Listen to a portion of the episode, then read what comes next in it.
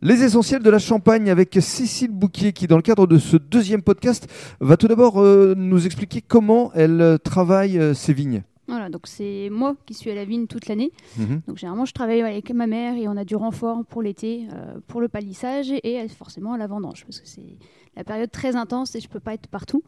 Mais voilà, on fait ça de, de matière, euh, on va dire naturelle. On fait ça tranquillement en Mhm. respectant la nature. Donc on entrepoids maintenant euh, le broyage, donc tout est mis au sol. Et on le fait bah, en temps voulu. Donc Mhm. après, voilà, on ne compte pas nos heures. euh, on est loin des 35 heures par semaine. J'imagine. Mais voilà, on, on le fait avec plaisir. C'est aussi le- le- la base de ce- Mhm. ce, travail. Avec toujours ce souci de préserver l'environnement? C'est ça, voilà. Puis on est de plus en plus euh, tourné vers cela. C'est vrai que c'est l'objectif euh, dans les années à venir. Donc voilà, donc là on, on passe un petit peu des, des Mhm. sessions euh, d'examen pour se mettre vraiment à niveau sur, euh, sur tout. Mhm. Donc ça se fait vraiment en douceur, mais ça se fait.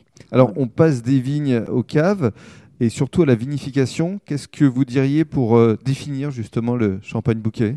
Alors nous, on travaille dans des cuves en émail qui pour moi sont les plus neutres pour le goût.